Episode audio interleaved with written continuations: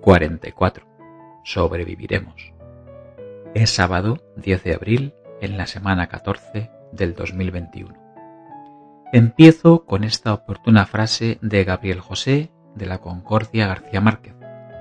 La vida no es sino una continua sucesión de oportunidades para sobrevivir. En eso, que vas por el carril de las pocas bicis y una rosa me logra reconocer y saludar en plena Pascua de sobrevivientes pandémicos. He de fijarme bien dónde pongo las tildes en los tiempos pretéritos porque la perspicaz perpi nunca es dúctil en sus correcciones. ¿Para qué sirve el arrepentimiento si eso no borra nada de lo que ha pasado? El arrepentimiento mejor es, sencillamente, cambiar. De leer a José Saramago pocas veces tendremos arrepentimiento. En una conversación con Rosana apareció la palabra de moda, resiliencia. Charles Darwin dejó escrito en el origen de las especies una frase que ya he compartido por aquí, pero vuelve a ser necesaria. No son los más fuertes de la especie los que sobreviven, ni los más inteligentes. Sobreviven los más flexibles y adaptables a los cambios. El domingo de la resurrección tuve antojo de hacer las primeras torrijas de mi vida. Yescas las llaman en el pueblo.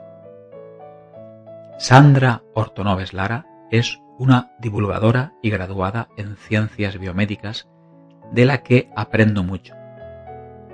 La puedes buscar en tu red social preferida como la hiperactina y cuenta cosas como que el milagro de la vida es no estar muerto. No sé cómo han averiguado en Instagram que soy fan de la ciudad sueca de Lund. Modo sarcástico on. La flor que crece, sobrevive en la adversidad es la más rara y hermosa de todas. Es una cita emblemática de la película Mulan de Disney. Salomé en su Instagram anunció poéticamente que ha mordido los dos cinco y ha sobrevivido. Bueno es saberlo. Echo de menos muchas cosas, sobre todo los abrazos de aquellos a quienes quiero y querré siempre. El día que pueda sentirlos seré la persona más feliz del mundo. Brindad conmigo por vuestros 55 años, aunque no los tengáis, y por mis 55, porque ya empiezo a perderlos y no me duele sentir cómo se van. Seamos felices, sin más. Por eso, hace 2500 años, Confucio ya dejó escrito, tenemos dos vidas y la segunda comienza cuando nos damos cuenta de que solo tenemos una. Después de más de 20 años, me han cambiado la tarjeta sanitaria, el SIP. Ahora soy también un código de barras. Los martes de Marte es el programa semanal de la NASA en español para divulgar la supervivencia de la Ingenuity en suelo marciano.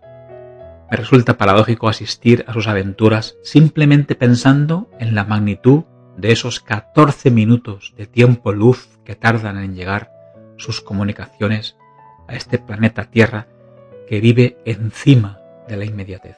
Se levanta en la mañana, estudia a Marte durante todo el día y en la noche y también como tú duerme para recargar las baterías.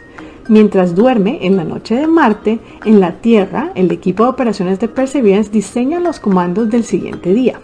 Apenas Perseverance se despierta, usamos las antenas de la red de comunicación de espacio profundo que se encuentran en España, Australia y los Estados Unidos para mandar las instrucciones del día en Marte. Leemos para saber que no estamos solos. Es una frase en un diálogo de una escena de la película Tierras de Penumbra, 1993, que se inspiró en la vida del autor de las Crónicas de Narnia, que fue dirigida por Richard Attenborough y protagonizada por Anthony Hopkins y Deborah Winger. Cuando empiezo un libro nuevo, me tiemblan las manos y la vista se me adelanta.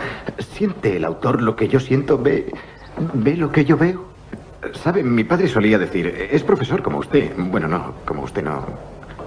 No es más que un maestro de escuela. ¿Qué solía decir su padre? Leemos para saber que no estamos solos. Fragmento del prefacio en el libro de El hombre en busca de sentido de Víctor Emil Frank por el psicólogo Gordon Alport. Y es en este punto donde encontramos el tema central del existencialismo. Vivir es sufrir. Sobrevivir es hallarle sentido al sufrimiento. Si la vida tiene algún objeto, este no puede ser otro que el de sufrir y morir. Pero nadie puede decirle a nadie en qué consiste este objeto. Cada uno debe hallarlo por sí mismo y aceptar la responsabilidad que su respuesta le dicta. Si triunfa en el empeño, seguirá desarrollándose a pesar de todas las indignidades. Frank gusta de citar a Nietzsche, quien tiene un porqué para vivir, encontrará casi siempre el cómo. Como empleamos nuestros días es como empleamos nuestra vida. Es la cita escénica de la semana que vi en un tuit estoico. El estoico Pepe García. La vida se vive un día a la vez.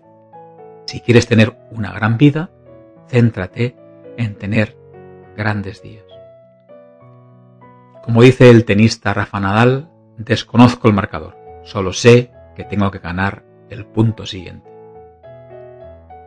Descubrí el miércoles el salero de Sarah Willis que ha unido la música de Mozart con el mambo de los cubanos.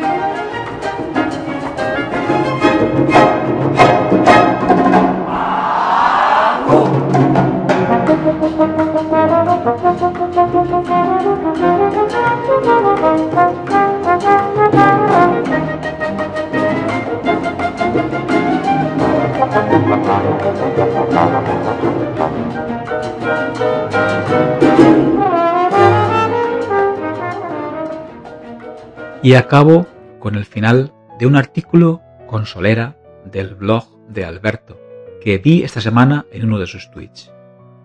Por lo tanto, no dejemos que la vida acabe convirtiéndose en aquello que pasa mientras hacemos otros planes. Quizá mañana no estemos aquí. Carpe diem. Es todo. Sobrevive. Te escribo y te leo el próximo sábado. Feliz semana Manel.